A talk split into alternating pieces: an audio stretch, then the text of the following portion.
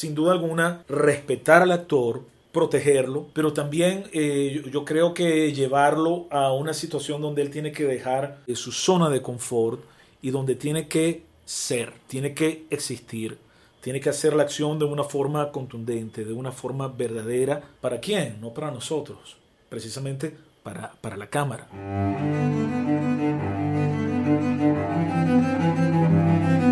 Voces del cine venezolano una mirada crítica y reflexiva hacia el pasado de nuestro cine y un legado para las generaciones futuras en las voces de sus propios autores y protagonistas. Voces del Cine Venezolano está patrocinada por el Centro Nacional Autónomo de Cinematografía, CENAC, y Producciones Omar Mesones para Zona Cine Caracas. Y para el episodio de hoy contamos con la participación de nuestros invitados especiales, Luis y Andrés Rodríguez. Y como siempre, quien les habla, su anfitrión Omar Mesones.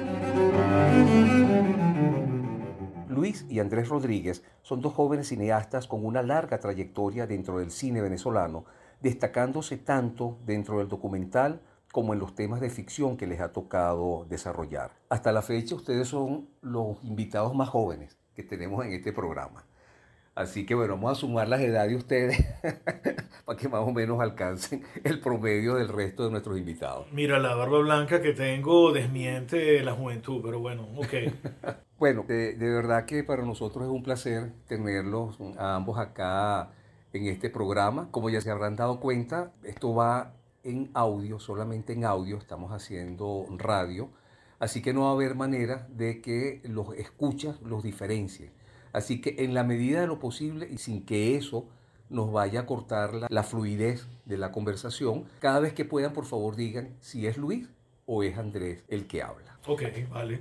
Soy Luis, por cierto. Andrés todavía no ha dicho nada, pero está acá. Andrés está por aquí, ciertamente. Bueno, miren, ustedes ya han escuchado algunos episodios de nuestro programa y nos gusta pedirle a nuestros invitados que comiencen sus narrativas hablándonos sobre sus infancias. Bueno, mira, eh, con respecto al acercamiento que uno tuvo cuando niño eh, con el cine, evidentemente fue a través del beta, del VHS en la casa. Digamos que no había una colección muy selecta de películas, pero había títulos emblemáticos, ¿no? Por ejemplo, El último tango en París, eh, El Resplandor, bueno, y películas un poquito más, um, más para atrás, ¿no? También. Pero de alguna forma fue, sí, a través de, del visionado de estas películas, visionado que se fue convirtiendo en un hobby, en una obsesión, eh, porque veíamos tres películas diarias, cuatro películas diarias. Eh, verdaderamente a partir de los nueve años yo creo que se establece una cinefilia, un consumo de cine y de películas importante. Que bueno, que uno no tenía como mucho la concepción del cine como algo artístico, sino eran, eran películas, ¿no? Y era una forma también como de, de salir un poco de la realidad, ¿no? Y de, de, de, proyectarse, de trasladarse como a otro, a otro mundo, a otra dimensión, ¿no?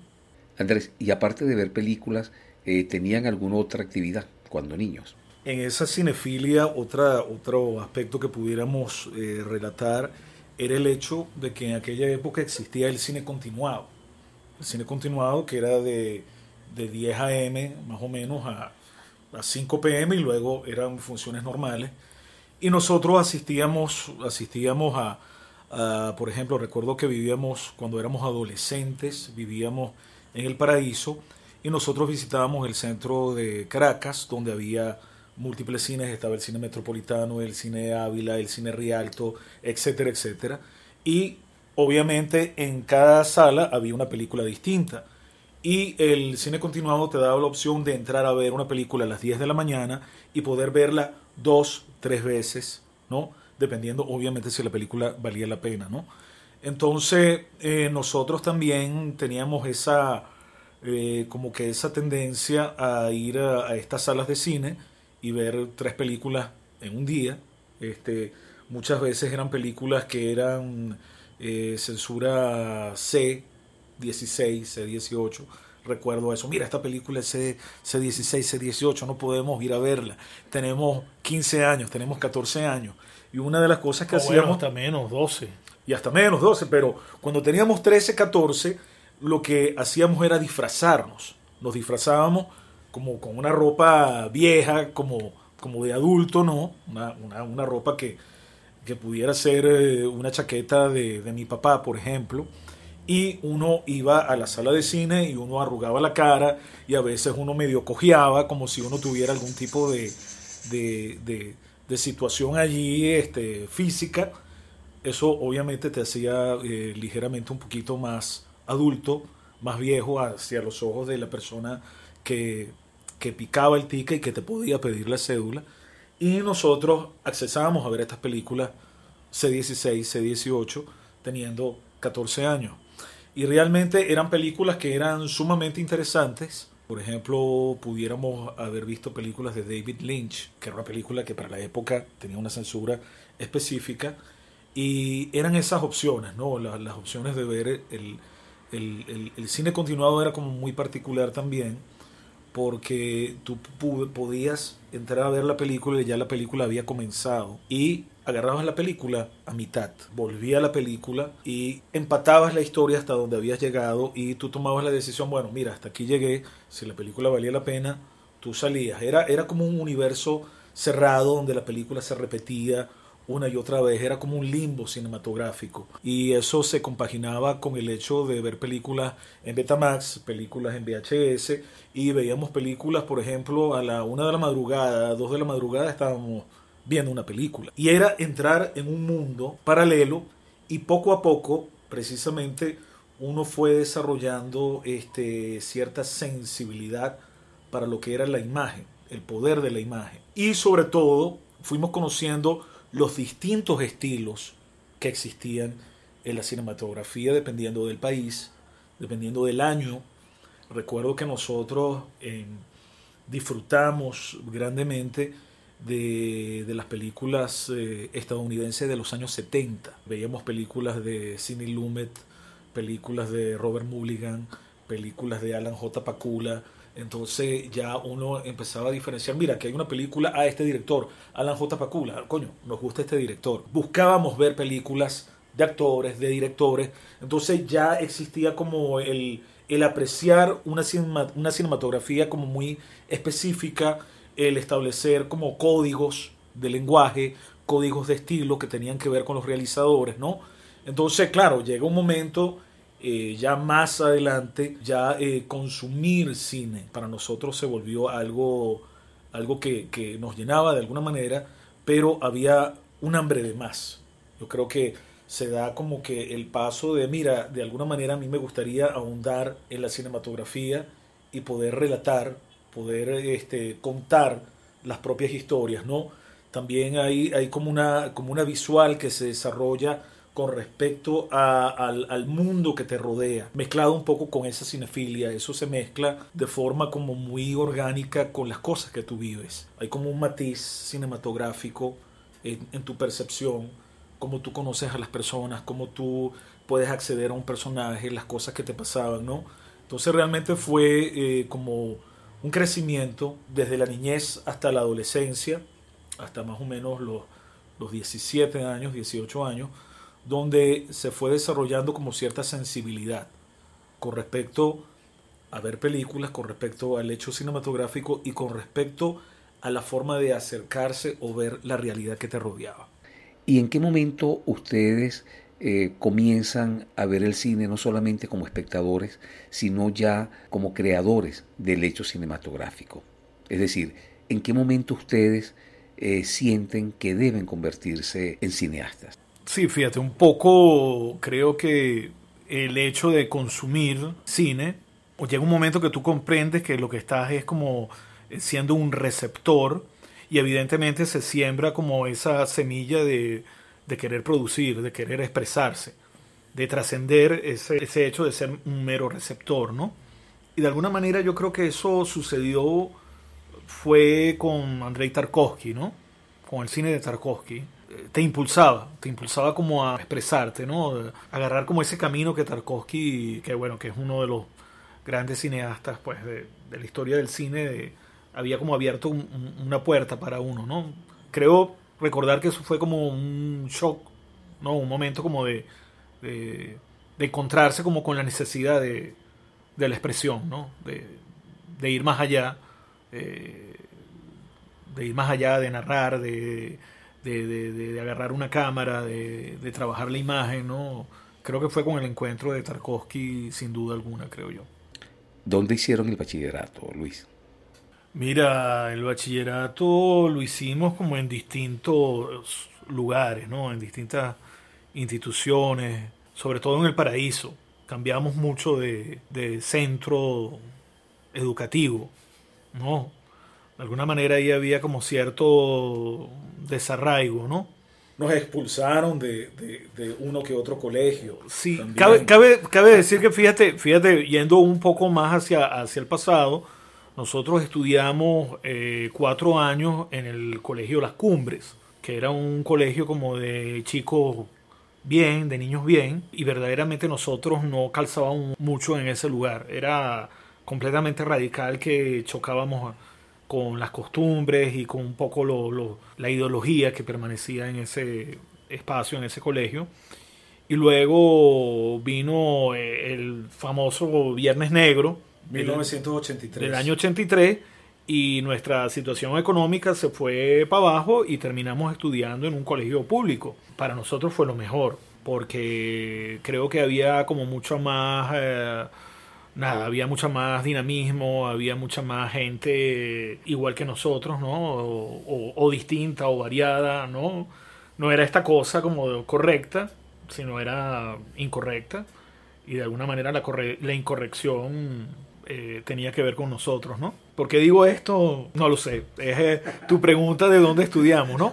De alguna manera, hay un desarrollo. Que ver. Yo, yo, yo pienso que precisamente el hecho de que uno se dedique a lo que se dedica, eh, obviamente intentamos hacer cine, tiene que ver con, una especie de rebeldía, ¿sabe? No cualquiera, pienso yo, toma la decisión de, querer hacer cine.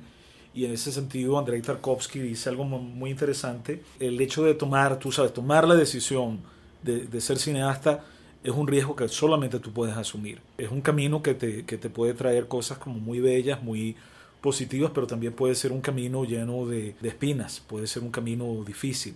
¿sabes? El hecho de dedicarte al, al, cine. Tiene que ver con la sobrevivencia económica, el hecho de que hacer cine es difícil, ¿no?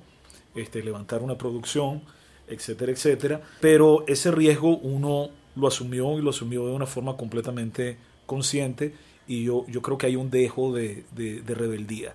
Recuerdo que también Antonioni dice que hacer cine es vivir y realmente hacer cine es una aventura es algo completamente interesante. Y esa es la vida que uno quiere llevar. Una vida interesante, una vida cambiante, conocer eh, gente, lugares, espacios, perderse también en, una cultura, perderse en el otro, no estar eh, siempre viéndose a uno mismo. Nosotros trabajamos también en la parte social durante muchos años, ya cuando teníamos veintitantos, concretamente trabajamos, trabajamos en las calles, trabajamos con niños en con niños eh, con problemas de, drogadicción, eh, con niños en situación de abandono, trabajábamos en esa área social y era precisamente esa búsqueda del otro, esa búsqueda de una realidad que necesariamente no te pertenecía, pero una realidad muy dura.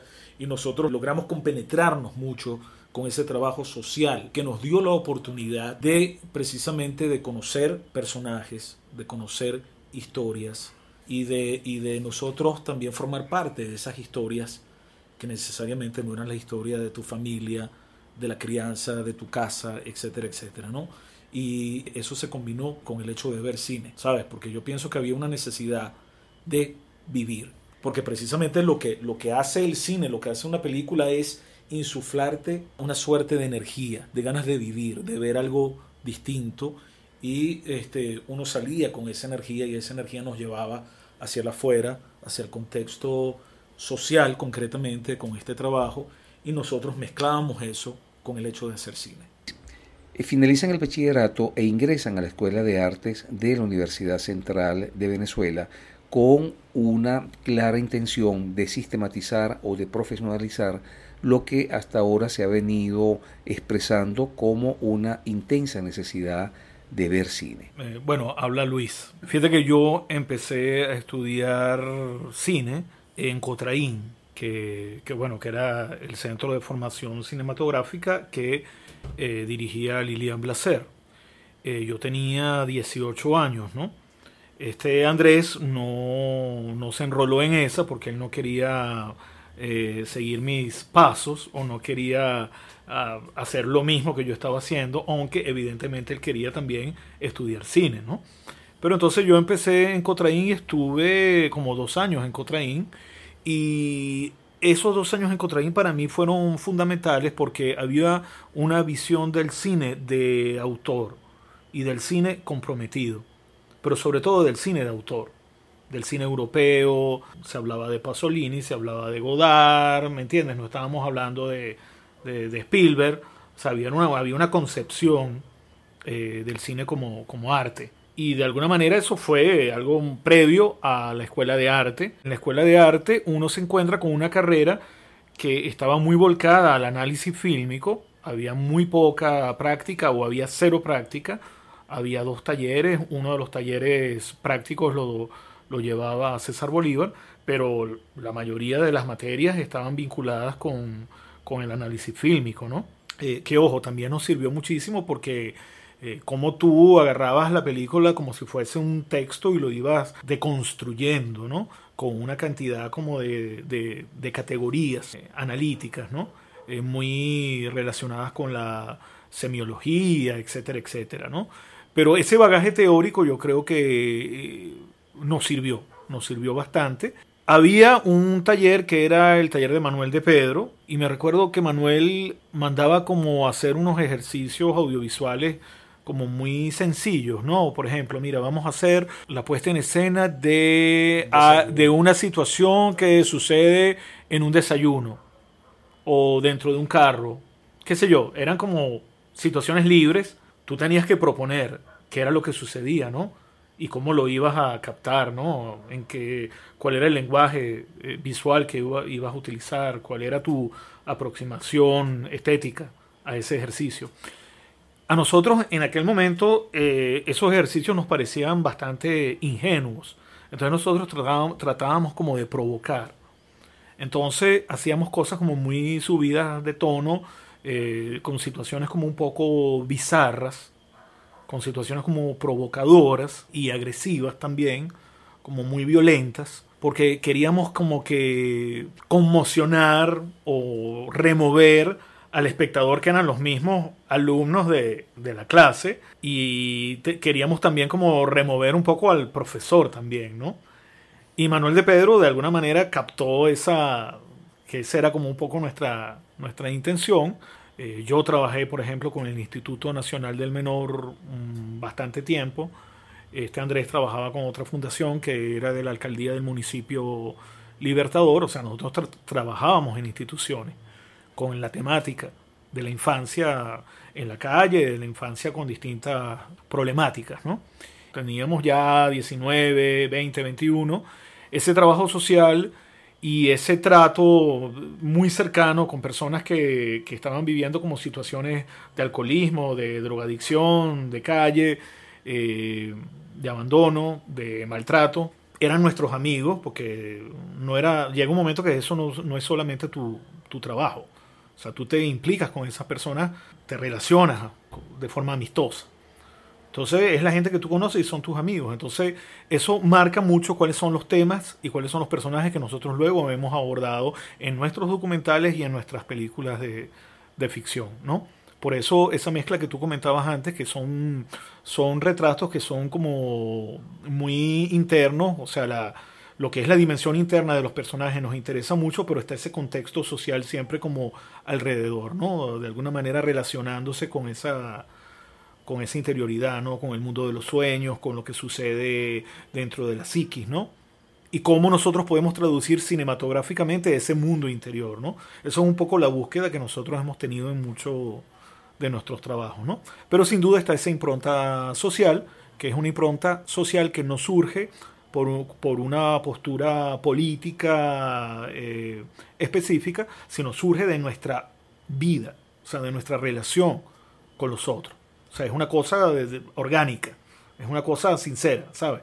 O sea, yo me siento eh, más cómodo rodando en una comunidad popular porque yo eh, eh, conozco esos personajes, entiendo esos personajes.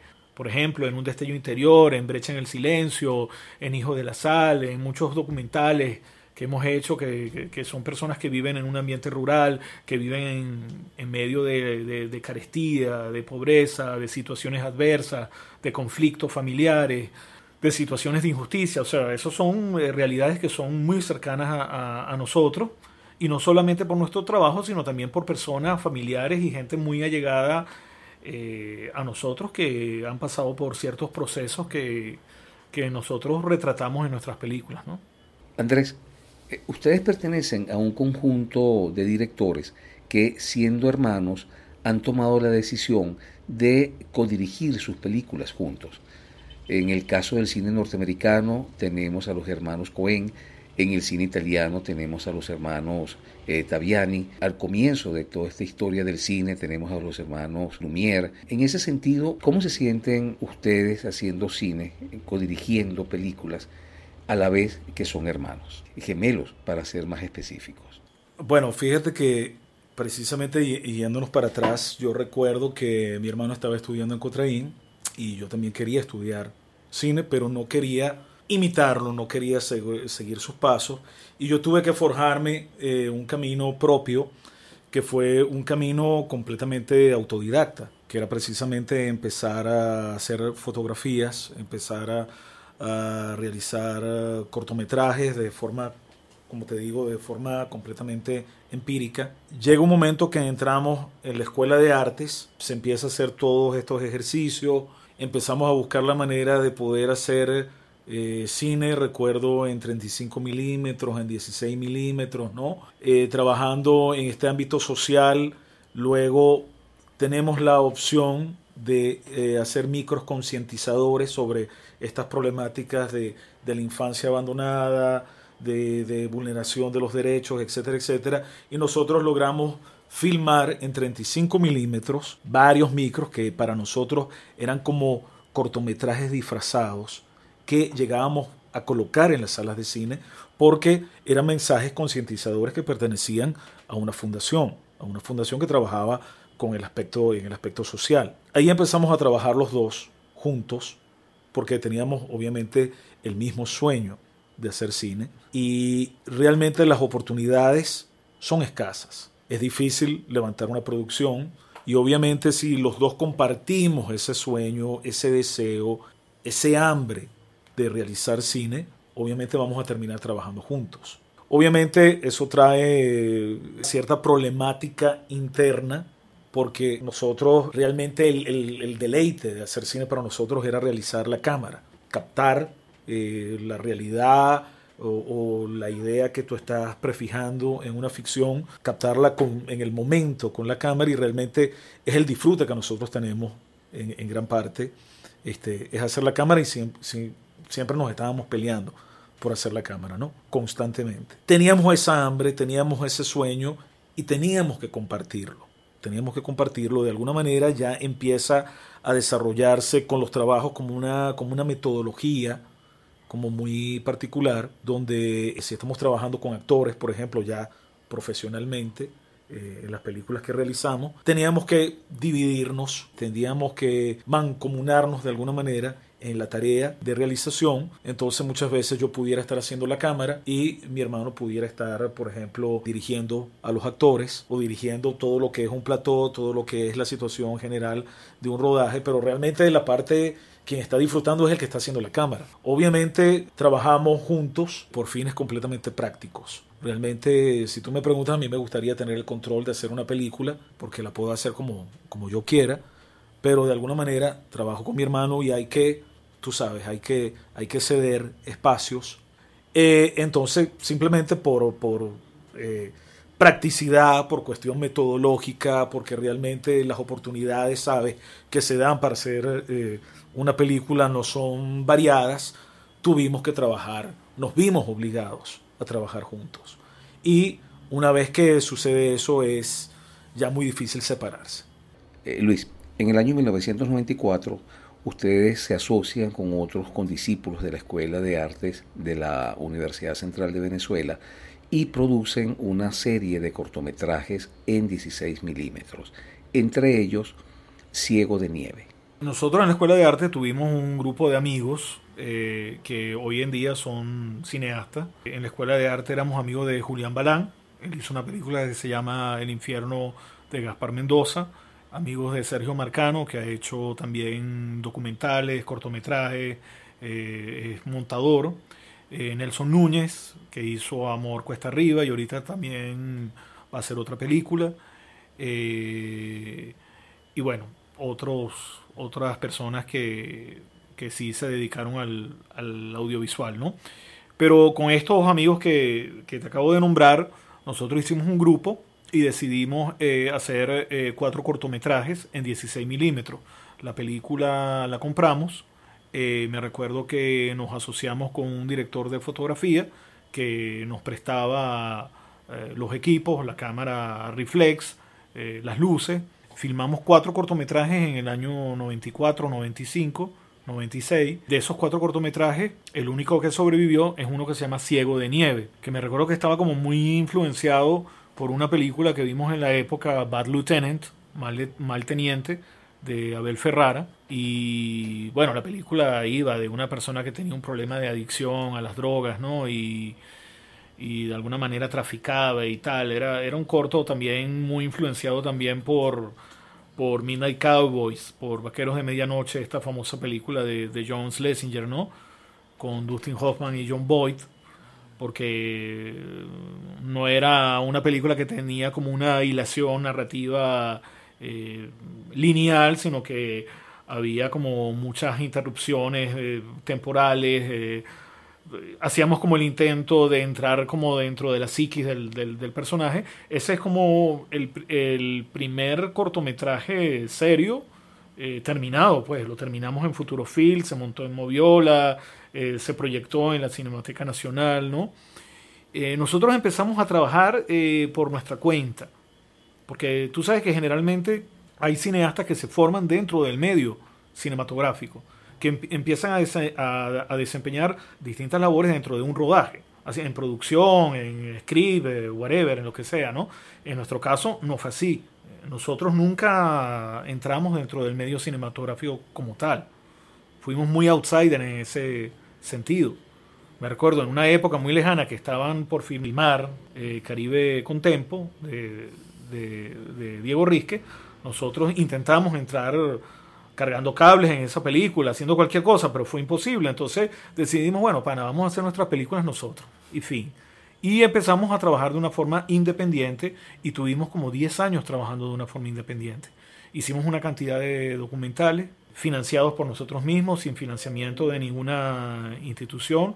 Por ejemplo, uno de esos documentales es eh, Diego Barbosa, Una vida entre redes, que fue uno de los primeros documentales que llegó a, proyectar en, televisión Vive TV cuando estaban inaugurando la señal, pero era un documental que nosotros hicimos simplemente por, por amor al arte. Hicimos una cantidad de, de cortometrajes y de documentales eh, financiados por nosotros mismos.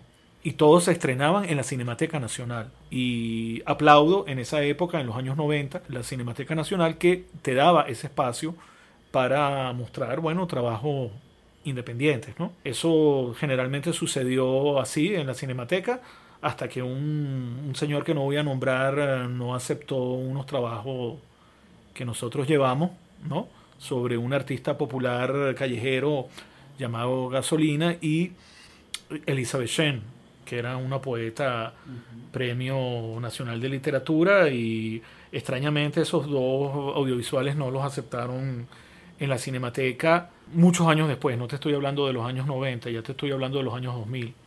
Eh, en ese sentido, yo, la Cinemateca fue muy importante como formación para nosotros, ¿no?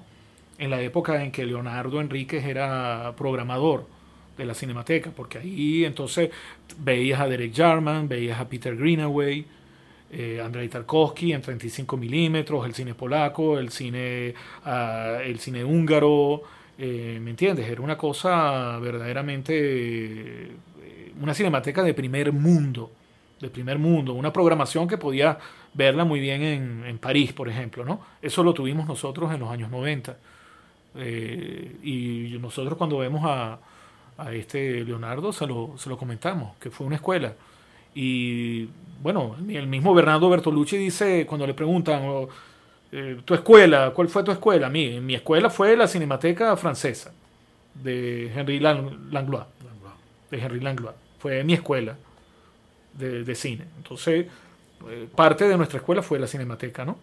Estoy mezclando un poco los tiempos, ¿no? Porque una cosa fue ir a la cinemateca como espectador y luego otra etapa fue estrenar nuestros trabajos independientes eh, en esa pantalla.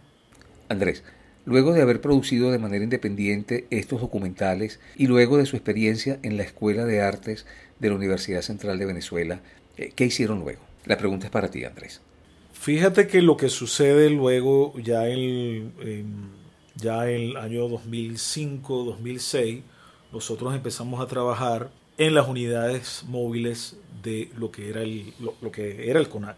Y allí se nos daba la, la, tarea de hacer eh, documentales que tenían que tenían una parrilla, era como la especie de era, era el boom de lo que era la, la producción independiente que se dio aquí en Venezuela, ah, sí, el 2004, 2005, ¿no? nosotros teníamos la tarea, fíjate que ahí trabajamos por separado, había varios realizadores y había que llenar una parrilla de, varios canales de televisión y tenías que salir, por ejemplo, salías en un viaje y tenías que traer este, dos documentales, dos documentales de aproximadamente media hora, media hora de televisión, ¿no? Entonces estuvimos trabajando constantemente, eso fue como un año y pico aproximadamente de hacer eh, múltiples documentales, ¿no? Este, por ejemplo, hicimos documentales eh, con poetas como Gustavo Pereira, eh, hicimos documentales, Luis hizo un documental con Armando Rojas Guardia. Tenías esa oportunidad de tener este, una estructura que te respaldara para hacer tu trabajo y era un trabajo completamente, completamente libre porque tú escogías el tema, tú escogías el personaje este, y lo desarrollabas de alguna manera como tú querías. ¿no? Eso creo que fue eh, un, importante empujón para lo que nosotros haríamos posteriormente, que fue un largometraje eh, documental llamado Manos Mansas, que precisamente como que replicaba esa situación de viajar por el interior del país, descubrir personajes, este, sobre todo de, bueno, en el caso de Manos Mansas, este, volvíamos a tocar el tema de la, de la infancia, en este caso eh, la infancia trabajadora, que eh, trabajaba eh, pescando en la isla de Margarita, que trabajaba en los páramos de, de, Mérida, también como que en ese documental estaba la experiencia también social de, eh, que habíamos desarrollado, había la historia de un amigo que trabajaba conmigo, concretamente en una casa de hogar, eh, que, que había sido un chico que había estado en situación de calle, que había sido maltratado, entonces era como una reflexión sobre, sobre la infancia, ¿no? Ese, ese largo documental que fue el primer trabajo que hicimos con la Fundación Villa del Cine, ¿no? Que fue lo que eh, siguió a las unidades móviles del CONAC. ¿Qué año? Estoy hablando del año 2000, del año 2009 aproximadamente, ¿no? Las unidades móviles de producción audiovisual del Ministerio de Cultura eh, fue una experiencia importante para nosotros y yo le voy a estar muy agradecido a María Auxiliadora Escobar, que fue la que empezó a dirigir, eh, digamos, esa unidad, eh, o fue la encargada como de montar esa unidad eh, junto pues con, con el ministerio, porque ahí tuvimos esa oportunidad, bueno, de, de, de, trabajar realizando documentales, ¿no? Y de que te pagaran por ello. Además tener la posibilidad de, bueno, mira, de ir a Mérida, eh, de ir a Paraguaná, de ir a, a qué sé yo, a cualquier lugar de Venezuela y traerte dos documentales. Entonces fue también como un ejercicio pues de esa musculatura de, realizador y fue como una escuela de, realización ya las unidades móviles de producción audiovisual. ¿En qué formato trabajamos?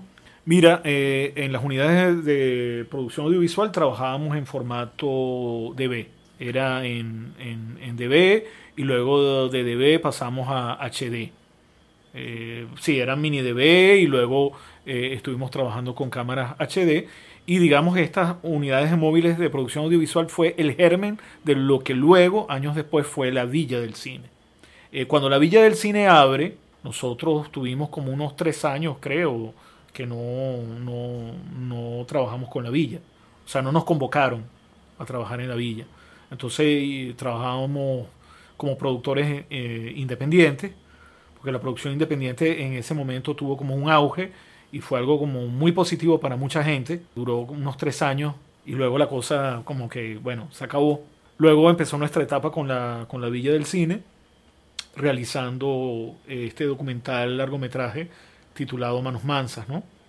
que nosotros teníamos como una libertad creativa total en ese sentido. Era un documental que estaba también muy marcado por nuestra búsqueda social y como, como también anteriormente lo comentaba Andrés, eh, la infancia era un tema eh, que estaba siendo abordado de nuevo. Para mí es importante mm, recalcar que, eh, que en general creo que los personajes infantiles son personajes trágicos, porque la infancia es un periodo fugaz. Y eso también está presente en todas nuestras películas, ¿no? En Brecha en el Silencio, en Hijo de la Sal, en Un Destello Interior, en nuestros documentales, Fabio la Estética de la Ternura, eh, y bueno, una cantidad de, de títulos que, que, no han sido proyectados, no han sido exhibidos eh, de una forma amplia y que están allí, son más de 60 títulos. En el año 2010 dirigen la película Brecha en el Silencio, una extraordinaria película en donde ustedes logran combinar de manera magistral lo que es la problemática interna, la problemática intimista de la protagonista con la problemática social que se desarrolla dentro de su entorno familiar. Antes de comenzar a hablar sobre esta película, me gustaría que escucháramos a algunos de los actores que tuvieron la oportunidad de trabajar en esta película. Escuchemos a Vanessa Di Cuatro.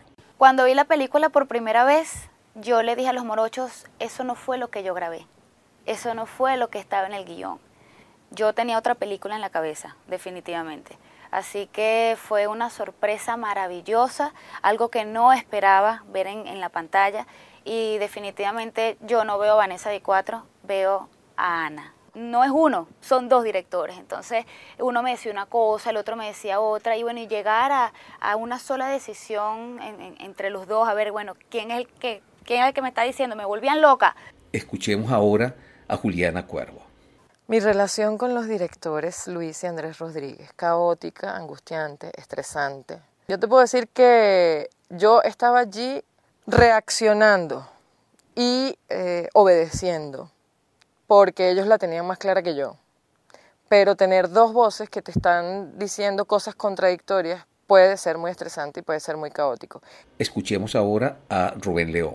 En este caso, en esta película fue algo difícil porque sabías qué escena ibas a hacer, sabías hasta dónde podía llegar, lo que no te esperabas era que los directores te cambiaran el, el punto focal, sí, la focalización del personaje hasta dónde podía llegar. Fíjate, eh, un poco nosotros no tenemos formación de dirección actoral, en el sentido de que pues nosotros no hemos estudiado eso.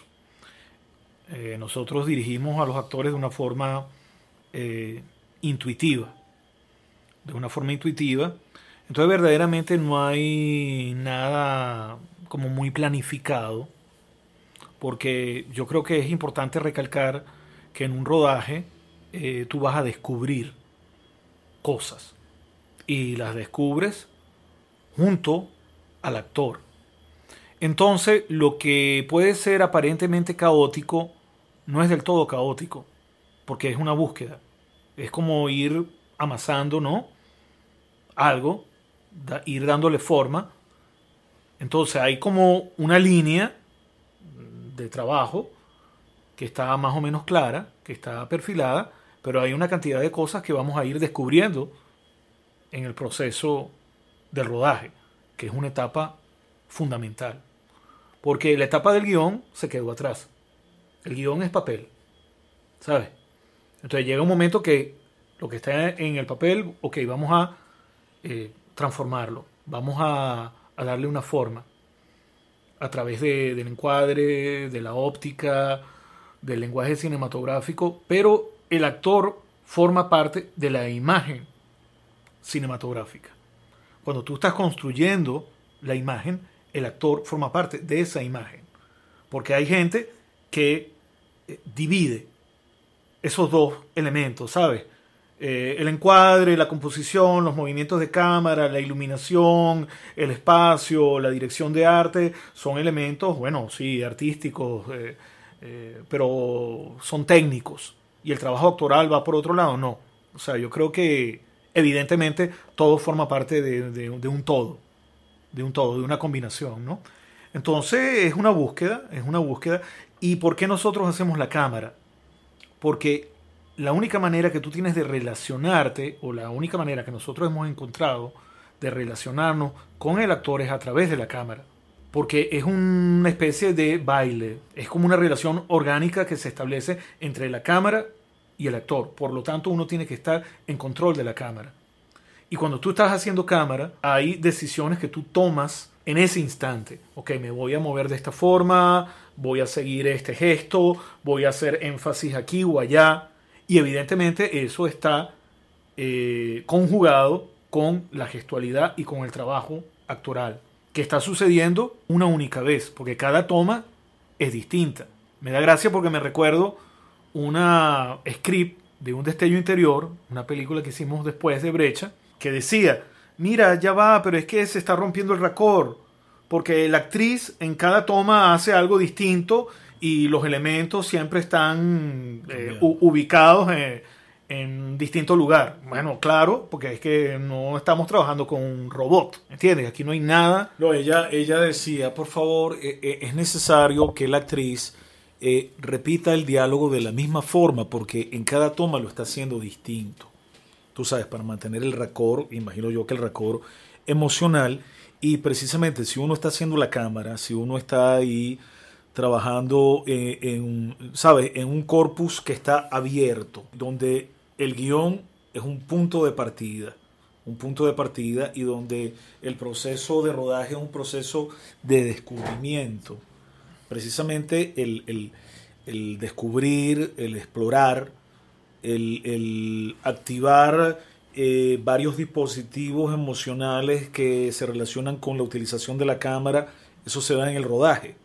Y entonces, sin duda, nosotros podemos pedirle al actor que cambie, que matice, que no lo haga igual, es llevar al actor a salir de su zona de confort, a vivir de una manera sumamente intensa el momento el hecho que se está realizando, la acción que se está realizando y que está siendo captada para la eternidad por la cámara. Yo recuerdo, eh, hablando de, una experiencia, por ejemplo, cómo uno puede llegar a improvisar, entre comillas. Nosotros trabajamos mucho con el espacio. Filmando en, eh, en la península de Paraguaná, estábamos filmando la película Hijos de la Sal.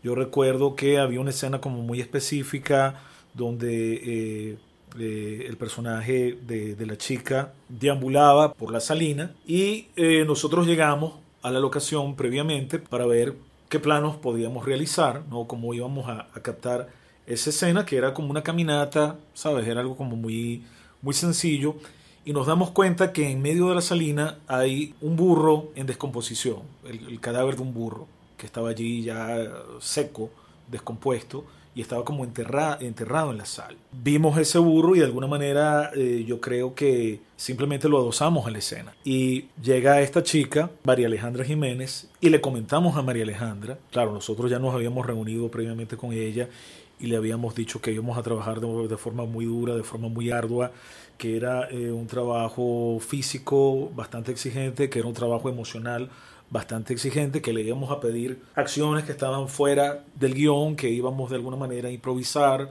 probar cosas, y ella estaba abierta a ese juego, estaba abierta a, salir de esa zona de confort. Y el hecho de relacionarse, de acostarse al lado del cadáver de un burro que estaba allí putrefacto, era una sorpresa para ella en ese momento, eso no estaba escrito en el guion. Entonces se daba esa situación y ella estuvo completamente abierta a acostarse al lado de eh, el cadáver de este burro y a abrazarlo, a involucrarse emocionalmente con, con esa situación.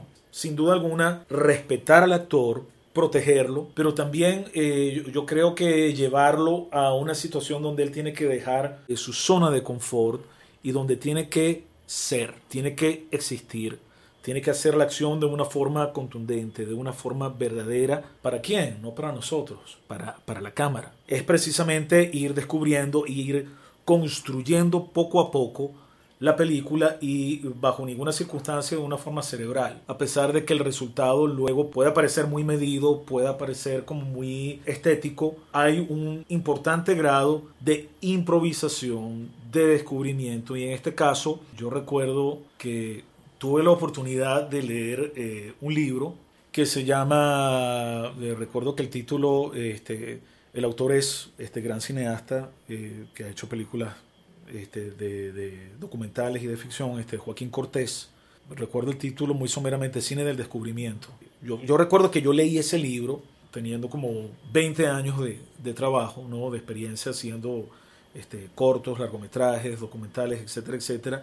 Y la verdad fue encontrarme con una verdad escrita, una verdad que yo, que nosotros habíamos vivido en carne propia, porque este señor hablaba de que realmente el guion era un punto de partida, tú te encontrabas este, realizando un documental, realizando una ficción, esa metodología de hacer cine, a veces eh, eh, esa línea divisoria entre lo que es documental y ficción a veces desaparecía, y tú podías utilizar una, una metodología eh, documental, supuestamente documental, realizando una ficción. Este, yo creo que lo más nocivo que puede suceder es que un realizador cuando está haciendo una película diga, no es así, eso no lo deberías de estar haciendo, ¿sabes?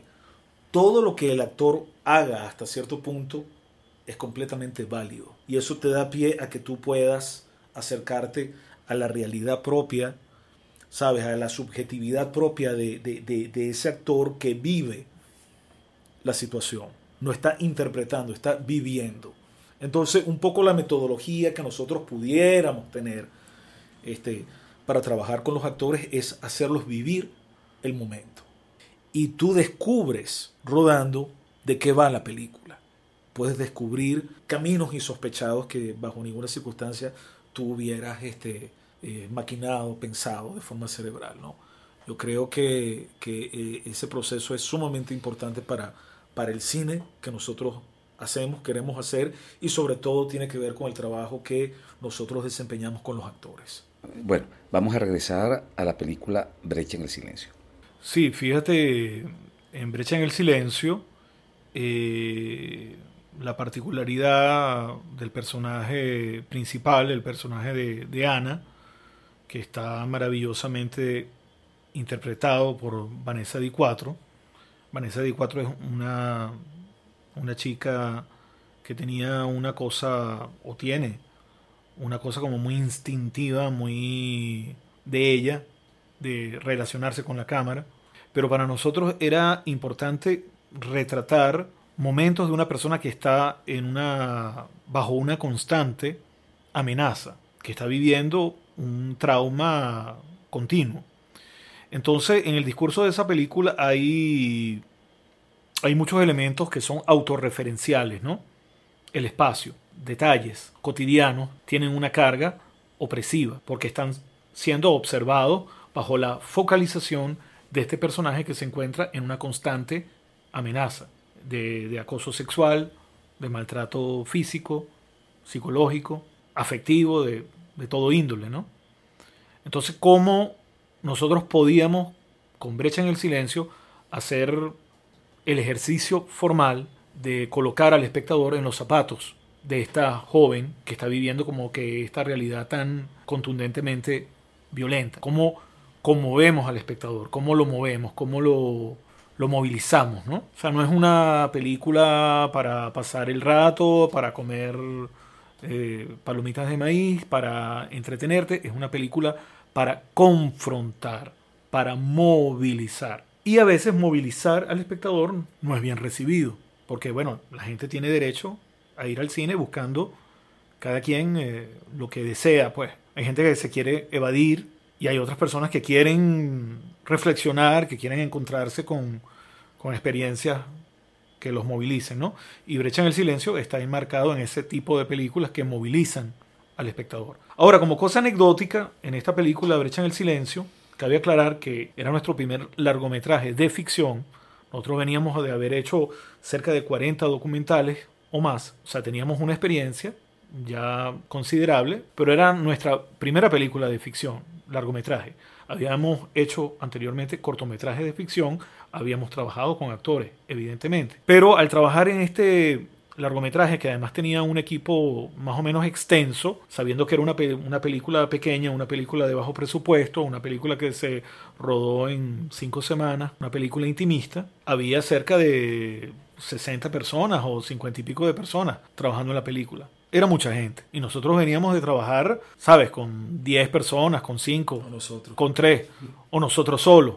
Entonces nos encontramos ahora en un set con 60 personas, que verdaderamente me parece que eran demasiadas. Eh, no, no se puede hacer una película intimista con tanta gente, porque se crea como una especie de burocracia. Esta cosa burocrática del cine industrial eh, estaba presente en el rodaje. Y para nosotros fue como muy duro enfrentarnos a eso y hubo gente que estaba conectada, gente del equipo que estaba conectada con nuestra propuesta, pero había otros pocos que no conectaban. Y yo creo que cuando tú haces una película, tú tienes que tratar, tienes que intentar de que las personas claves, desde el punto de vista creativo de la película, tienen que estar en, consonancia contigo, tienen que tener conciencia de tu búsqueda. De repente uno no se supo eh, de alguna manera expresar para dar a entender cuál era la búsqueda, porque muchas personas decían, bueno, mira, estos tipos están grabando otra película. Otra película que no es lo que está en el guion. Ahora vamos a pasarle el micrófono a Andrés. Fíjate que, que también es interesante recalcar que la manera de filmar la película de repente pudiera ser distinta a lo que esta gente había vivenciado anteriormente en ciertos rodajes. Porque, por ejemplo, yo recuerdo a la asistente de dirección, entre comillas, que, fue impuesta, fue una asistente de dirección impuesta. El asistente de dirección tiene que ser completamente tuyo, tiene que estar engranado ¿sí? a la propuesta que tú estás realizando. Yo recuerdo que llegaba la asistente de dirección, que era como una especie de, comisario, no digo político, sino un comisario de, que se cumpliera el pacto de sangre que significaba, que representaba el guion. Existe un, un guion, sin duda alguna, pero tú puedes filmar ese guion de formas distintas.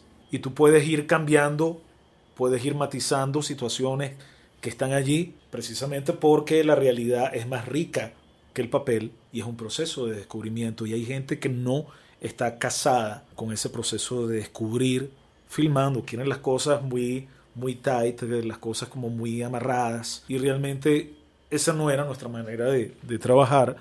Precisamente era la, la primera vez, como dijo mi hermano, que estábamos trabajando con tanta gente, eh, con una estructura, sí, sin duda alguna, bastante institucional, bastante burocrática. Ellos esperaban que nosotros siguiéramos esa, esa cartilla a nivel de realización. Y cuando nosotros filmábamos de una forma completamente distinta, porque cada escena tenía un porqué, tenía un trasfondo, queríamos agregar algo del mundo interior del personaje, queríamos crear una atmósfera precisamente como de miedo, de, desequilibrio. Entonces empezamos a trabajar con mucha filigrana y ellos se ponían muy nerviosos porque pensaban que nosotros estábamos rodando una película paralela. Es algo como muy traumático cuando tú le dices a un director de fotografía, mira, vamos a hacer una escena donde vamos a agarrar al personaje principal, a Vanessa Di 4 y ella va a caminar por la avenida Fuerzas Armadas. Vamos a descubrir cosas y simplemente aquí es la cámara y es la actriz estas 60 personas se quedan aquí y nosotros nos vamos con la cámara y la burocracia te dice, mira, no, resulta que no podemos hacer eso porque eh, el día de mañana la institución este, de repente se dan cuenta que nosotros estamos filmando la película con la cámara solamente y no me mandan las luces, no me mandan el gaffer, no me mandan esto, no me mandan lo otro. ¿Sabes? No se puede hacer una película de esa manera. Claro, el hecho que es muy interesante cuando esta película se ve por primera vez, eso fue en el Festival de Cine Venezolano de Mérida del año 2012. Nadie había visto la película y es una gran sorpresa para Vanessa Di Quattro, para Juliana Cuervo, para todos los actores, inclusive para la gente que había trabajado en la producción, fue una sorpresa ver esa película. Ellos no esperaban que la película iba a tener esa contundencia, esa fuerza, pero nosotros de alguna manera lo sabíamos, de una forma intuitiva de una forma intuitiva, no había nada que, es lo que te comento, no había nada que estaba medido, pensado, calibrado.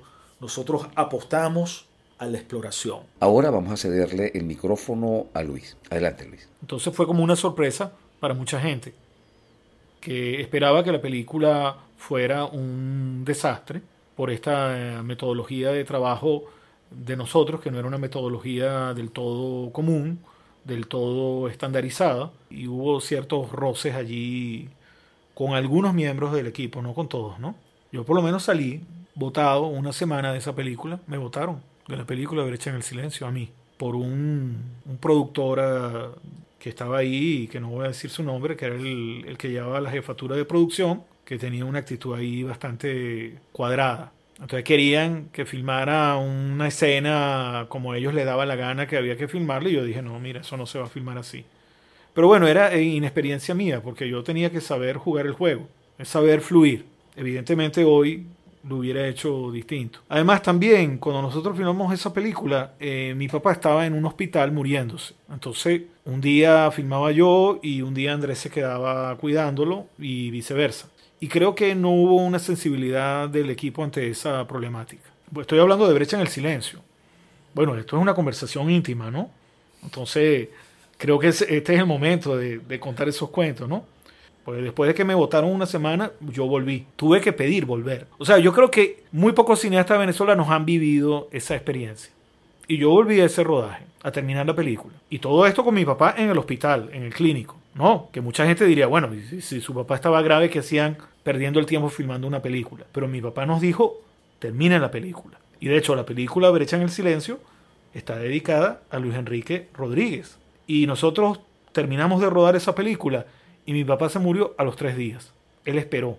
Entonces, eh, eh, realizar nuestra filmografía no ha sido fácil. Tampoco me quiero poner aquí de pobrecito, ay, pobrecito, no, para nada. Forma parte del trabajo, ese es el trabajo. A ver, Andrés, ¿quieres comentar algo? Lo que pasa es que, ¿sabes? Hay cosas que son importantes decir. Hay una idea muy, muy errada que, que Tres Gatos tendrán de que nosotros somos unos carajos que estamos conectados con el gobierno y que nosotros hemos hecho películas porque estábamos conectados con la Fundación Villa porque somos unos enchufados. Y hermano, los menos enchufados que existen en este país somos nosotros porque nosotros no estamos enchufados ni con los chavistas ni con la gente de oposición.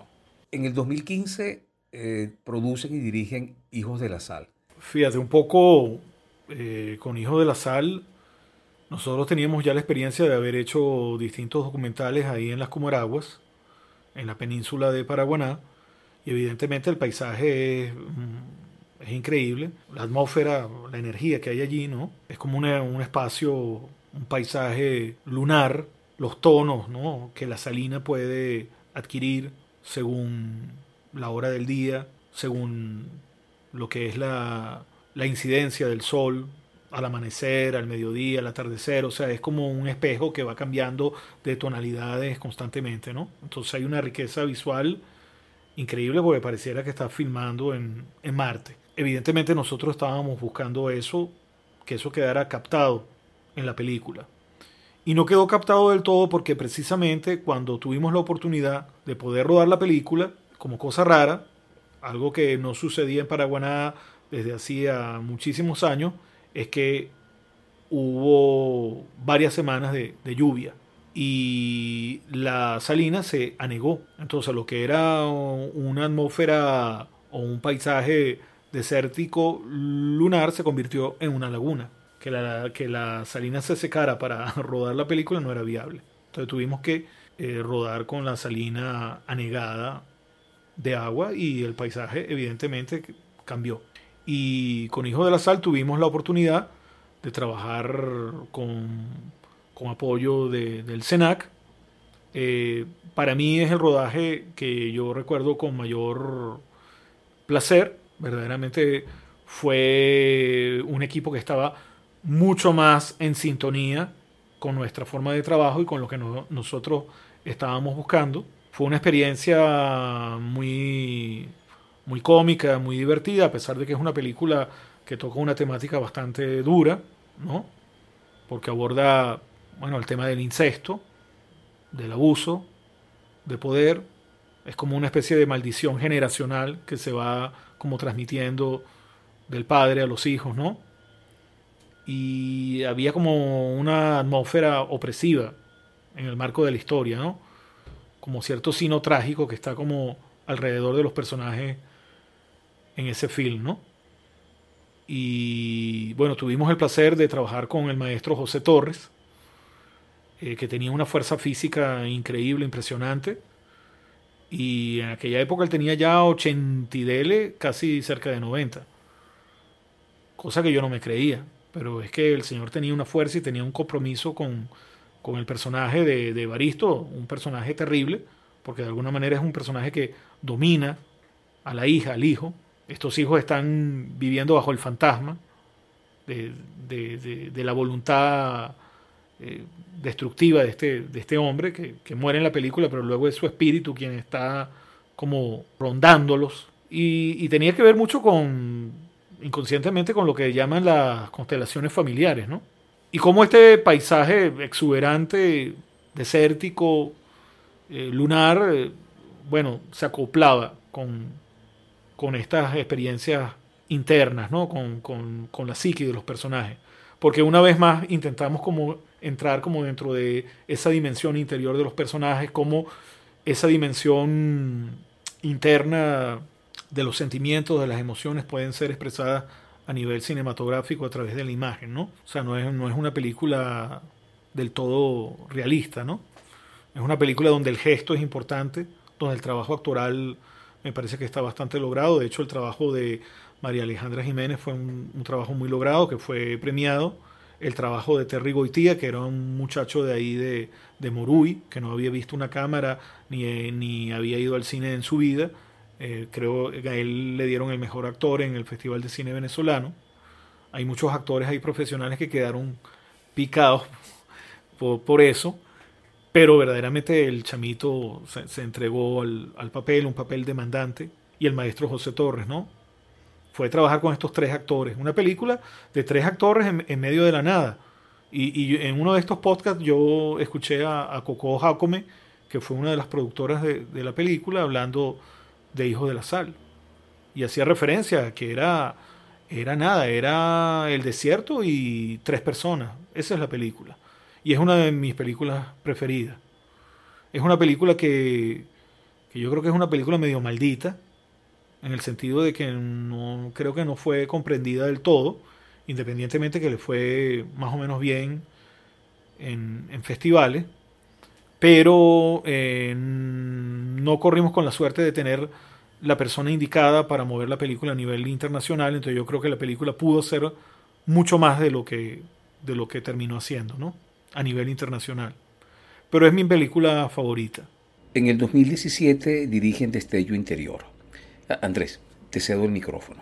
Sí, mira, sobre un destello interior, sabes, es muy misterioso eh, la génesis de, de, una película, ¿no? A veces el génesis de una película puede ser hasta un sueño. Particularmente yo recuerdo que, sabes, era una época difícil para uno porque nosotros constantemente, sabes, estábamos tratando de, de, de hacer cosas hacer cortos, este, y eh, en esa necesidad de, expresarse, yo recuerdo que yo tengo un sueño, estaba filmando una película y la película trataba de una madre que tiene, eh, está comprometida por una enfermedad que pudiera ser terminal y tiene que tomar una decisión con, con, su hija porque ella se encuentra sola. ¿no? Eso es un sueño que yo tuve y luego a la semana siguiente, junto a mi hermano y junto a Julián Balán, que es un amigo guionista, empezamos a escribir, ¿no? concretamente el guion de eso que yo soñé, que sin duda alguna podría ser el germen de una película. Es como, como una manera como muy misteriosa en que las cosas, tú sabes, creativas se, se, se van desarrollando sin tener ninguna idea de cómo la íbamos a producir, de cómo íbamos a levantar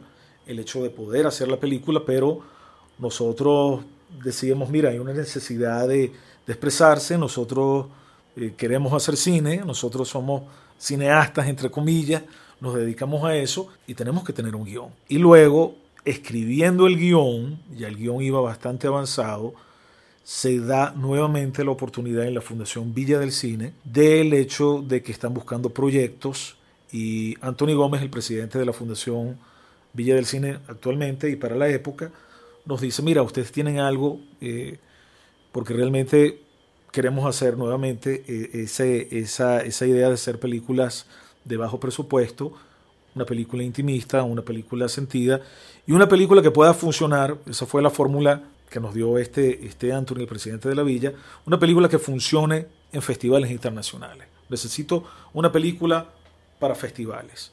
Y nosotros le dijimos, te la tengo. Se logra concretar el hecho de, de hacer la película, obviamente con, con dificultades de, a nivel de producción. Este, A nivel económico. a nivel económico, concretamente, sí, a nivel económico, porque la película eh, estaba prefijada para ser filmada en seis semanas y la rodamos en cuatro.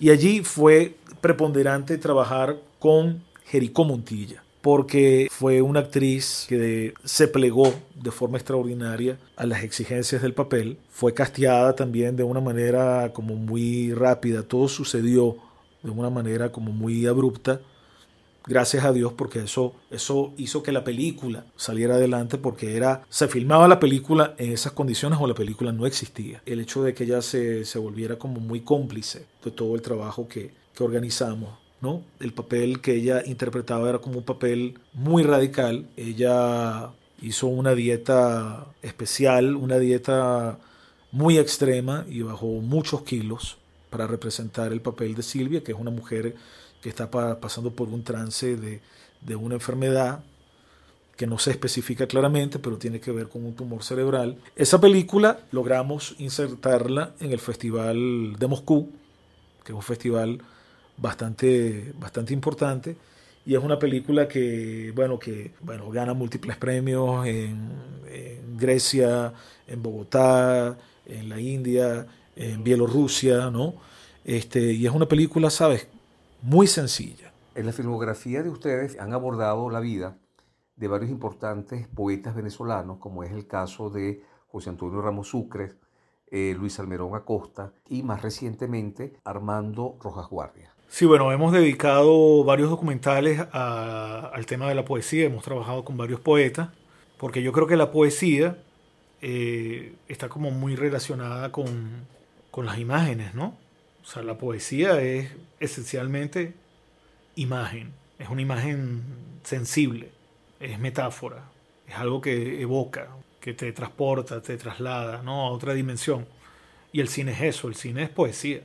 De ahí que, que creo que la poesía se pueda eh, comunicar a través de la imagen cinematográfica con una frescura, con una facilidad, con una como una cosa como muy natural, ¿no? Y bueno, por ejemplo, trabajamos Voces de Manicuare, donde está presente la poesía de Salmerón Acosta, eh, El Canto Anhelante, que es un cortometraje o mediometraje, porque dura media hora, donde abordamos la figura de José Antonio Ramos Sucre. En el caso de Salmerón Acosta era un documental, con Ramos Sucre fue una ficción. Estos dos trabajos los realizamos con la Villa del Cine y aquí, bueno, tengo que agradecerle a la Villa que nos hayan dado la oportunidad de tocar estos personajes porque creo que es un deber ser, creo que es algo que, es necesario ¿no? a nivel cultural. De alguna manera reconocer el, el trabajo de, de nuestros artistas. Además, en el caso de, de, Salmerón y de Ramos Sucre, estamos hablando de, de, poesía de alto nivel. O sea, Ramos Sucre no tiene nada que envidiarle a Baudelaire ni, ni a Rambo, ni a ninguno de estos, ¿no? Y bueno, el último trabajo documental, es un largo documental que hemos realizado, es A la Interperie, la experiencia de Armando Rojas Guardia, donde abordamos eh, uno de los poetas, ensayistas e intelectuales de un nivel increíble, universal, igualmente. Nosotros empezamos a trabajar con Armando en el 2019 y Armando muere en el 2020, cosa que nadie se, esperaba, aunque Armando ya a nivel de salud se veía que estaba ya como decayendo, ¿no? Este largo documental es muy particular porque tiene mucho de, de ficción, pero cuando digo ficción eh, no es realmente ficción. O sea, es difícil explicarlo. Son imágenes que, que, de alguna manera presentan a unos personajes, pero de una manera simbólica, eh, de una forma como muy desde el punto de vista de la ensoñación, ¿no? Que se relacionan evidentemente con la vida y con la poesía de, Armando, ¿no? Son como fantasmas, fantasmas que, que están poblando eh, las experiencias de Armando, porque la poesía de Armando era muy muy personal, muy biográfica, muy honesta. Eh, igual sus ensayos, ¿no? Entonces creo que en la obra de este artista, vida y obra son una misma. O sea, porque a veces tú te encuentras con poetas que los lees y cuando los conoces hay un quiebre total. Tú dices, bueno, este tipo no escribió estos poemas. Hay como un quiebre. Con Armando no. Con Armando tú leías Armando y lo conocías y había una continuidad y había una correspondencia y había una coherencia y había una relación absoluta. O sea, creo que Armando, la vida de Armando, Armando como sí, por, por sí mismo, el ser humano era una obra de arte. Y estamos trabajando ese documental, lo trabajamos pues con ese, con ese sentimiento, ¿no? Ya yo personalmente había trabajado con Armando 18 años atrás, eh, con El Esplendor y la Espera, un documental que hice con él, pero yo quedé insatisfecho con mi trabajo, porque este documental lo hice yo, con las unidades móviles de producción audiovisual del Ministerio de Cultura. Y yo quedé insatisfecho de mi trabajo, aunque Armando estaba fabuloso en ese documental, y decidí eh, hacer un, largo, y, bueno, lo hicimos, ¿no? Pero fueron cuatro años de, trabajo, de trabajo independiente, sin ningún tipo de apoyo financiero. Y bueno, el SENAC nos apoyó con terminación y ya el documental está eh, ya culminándose y será proyectado próximamente en el Festival de Cine Venezolano. Y el productor del documental ya está, bueno, haciendo su trabajo en cuanto a dónde internacionalmente va, queremos que el, el documental llegue, ¿no? ¿Alguna vez se han planteado trabajar en solitario? Sí, bueno, mira, eh, plantearnos trabajar en solitario, verdaderamente aquí en Venezuela no, no ha sucedido porque no hay eh, multiplicidad de oportunidades. O sea, es como una especie de, de maldición que tenemos de trabajar juntos. Entonces tenemos que seguir ese sino porque, bueno, mira, o sea, yo no puedo hacer una película y él hacer otra, ¿no? O sea, el nivel de posibilidades es mínima. Entonces, nada, tenemos que trabajar juntos, no hay otra. Bueno, y ya para finalizar, vamos con unas preguntas de carácter personal y les voy a pedir que por favor eh, me las respondan en este orden. Primero Luis y luego Andrés. De manera que los escuchas puedan identificar cada una de las respuestas. La primera pregunta sería eh, si por alguna circunstancia se vieran obligados a escoger un libro, un solo libro. ¿Cuál sería ese libro? Viaje al fin de la noche de, de Celine de Luis Ferdinand Céline, el escritor francés. Eh, fíjate que yo había pensado en Céline, eh, había pensado en Muerte a Crédito de Céline, pero de repente me pudiera mudar a Thomas Berger. Una película, ¿qué película escogería? El espejo de Andrei Tarkovsky. El último tango en París, de Bertolucci. Un director de cine. De Bill Douglas. Él hizo tres mediometrajes y pasó a la historia del cine con esos tres mediometrajes. Bueno, yo iba a decir John Cassavetes, que tiene una película, bueno, tiene muchas películas, pero una película que también nos ha marcado, una película de, de John Cassavetes que se llama Love Streams. Un cantante. Serge Gainsbourg, el francés. De cantante yo tendría que escoger a Leonardo Fabio, obviamente, porque hicimos un documental con Leonardo Fabio, Fabio la estética de la ternura. Un personaje de la historia que les hubiera o que les gustaría conocer? Para mí sería Pierpaolo Pasolini. Mira, me hubiera gustado mucho conocer a, a Luis Ferdinand Celine, el escritor. Una época en la que les hubiera gustado vivir o pasarse una temporada? Creo que los años 70. Bueno, yo para variar hubiera sido, digamos, del 67 al 69. Algo de lo que se arrepienta. Que lo pueden decir en público, ¿no? Creo que uno debe arrepentirse de no vivir el momento. Andrés. Sí, mira, eh, me arrepentiría de no haber disfrutado de, de, de, seres queridos, ¿no? De seres queridos, de momentos, de momentos que yo creo que pudieran haber sido este, uno pudiera haberlos vivenciado de una forma más, más, tranquila. Algo de lo que te sientas muy orgulloso. Vamos a comenzar por ti, Andrés. Bueno, yo me sentiría orgulloso de, de mis hijos. Algo de lo que me siento orgulloso. Mmm, bueno, que respondo lo mismo de mi hija y de mi hijo. Bueno, eh, Luis Andrés, de verdad que estoy muy agradecido que hayan aceptado la invitación a este episodio de Voces del Cine Venezolano. Eh, ha sido un encuentro eh, entretenido, muy nutritivo. Creo que eh, revisando nuevamente sus películas y escuchando sus respuestas de hoy, logró comprender mejor su trabajo y su propuesta cinematográfica. De verdad agradecido por todas las reflexiones que han compartido con nosotros, todos sus recuerdos y bueno, todo el tiempo, que no ha sido poco, que han compartido con nosotros frente a este micrófono. Muchísimas gracias. Fíjate, un comentario final, un poco, tú sabes que eh, en cuanto a hablar sobre el cine es difícil, porque cuando uno está realizando una película, cuando uno está, sí, digamos, en este trabajo pues, creativo del arte cinematográfico, eh, las palabras se quedan cortas. O sea, la imagen tiene un poder que trasciende la palabra. La imagen tiene un poder infinito y ahí hay una cantidad de cosas que están allí que tú no puedes traducir en el lenguaje verbal. El lenguaje está en cinematográfico, está en otro plano, en otra dimensión, que no puedes verbalizar.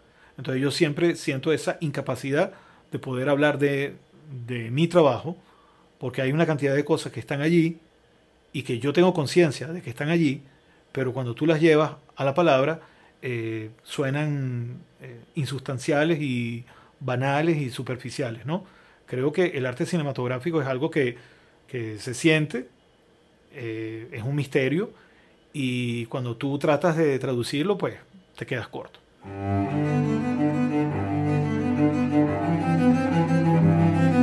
Voces del cine venezolano una mirada crítica y reflexiva hacia el pasado de nuestro cine y un legado para las generaciones futuras en las voces de sus propios autores y protagonistas.